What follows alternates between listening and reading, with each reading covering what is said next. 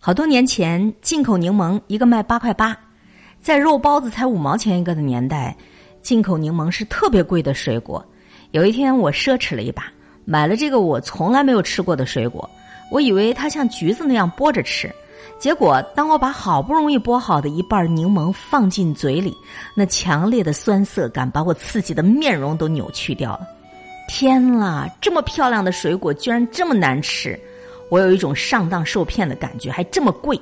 当场我就将手中剩下的柠檬扔进垃圾桶了。前几年第一次买牛油果，我在水果店挑选的时候，以为那些看上去绿绿的、捏上去硬邦邦的牛油果是好的，而那些看起来发黑萎靡、捏上去软软的牛油果就是坏的。结果我就买了绿色硬邦邦的牛油果，回家用削皮刀削了半天。当我满怀期待的咬了一口之后，心里顿时大失所望。这什么鬼啊？还没有地瓜好吃呢！你看，一个人对于事物的判断能力，他会受到自身知识经验、视野的局限。如果只以自己的角度去理解世间万物，就会产生无数荒谬的误会和偏见。就好像从前的我，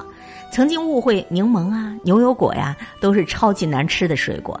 实质上不是它们难吃，而是我缺乏对它们的了解，没有掌握正确的打开方式。值得庆幸的是，我没有停留在自己刻板的印象里。当我学会了如何享用一只柠檬，哦，原来它应该被切成漂亮的薄片，用来泡水。当初令我反感的强烈而酸涩的味道，竟然就是它的优点。它能化腐朽为神奇，让一杯平平无奇的开水瞬间变得清新又灵动。当我知道牛油果要等外皮变黑了，捏起来有点软，才意味着成熟可以吃了，而我在最初嫌乎它寡淡无味儿，后来却因为这个与众不同的特点百吃不厌。正因为它没有什么味道，所以可塑性特别强，可以跟很多的调料食物搭配，成为水果界的百变女王。有时候我们觉得自己不喜欢或者厌恶的事物，也许只是我们对它对自己还不够了解而已。我有一个室友，他从小就讨厌番茄的味道，任何用番茄烹饪的菜，他从来都不沾。直到有一天，我在宿舍里将自己洗干净的番茄切成片儿，再撒上白砂糖。生番茄鲜红艳丽，白砂糖像雪，看起来非常可口。他在我的建议之下，抱着怀疑的态度尝了一片儿，万万没想到，从此就一发不可收拾了。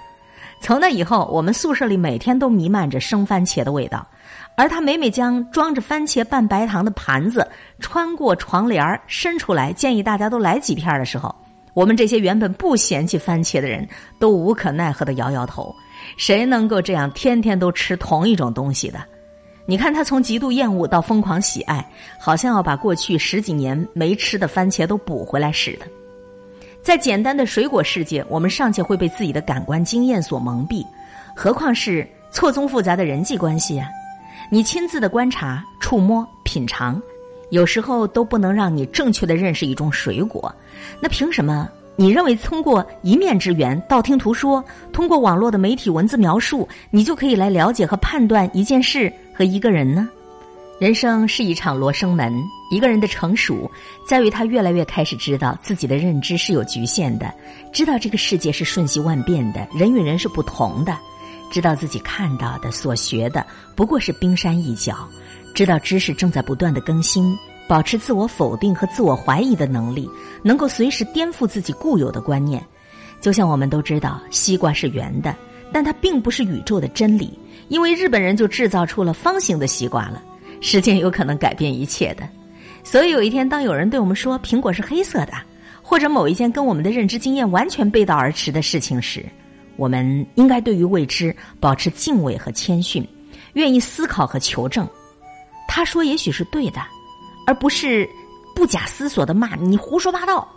如果一个人总是做这样武断的认定，觉得自己的经验永远都是对的，西瓜只能是圆的，苹果一定是红的，穿特步鞋的相亲对象不好，某个人群都是坏人，或是看到了跟自己不同的人或不同的观点就拒绝就愤怒的，就像坚持不甜的柠檬都不是好柠檬那样，就像一个人主动捂住自己的眼睛和耳朵那样，那才是无知。愚昧的执着呢？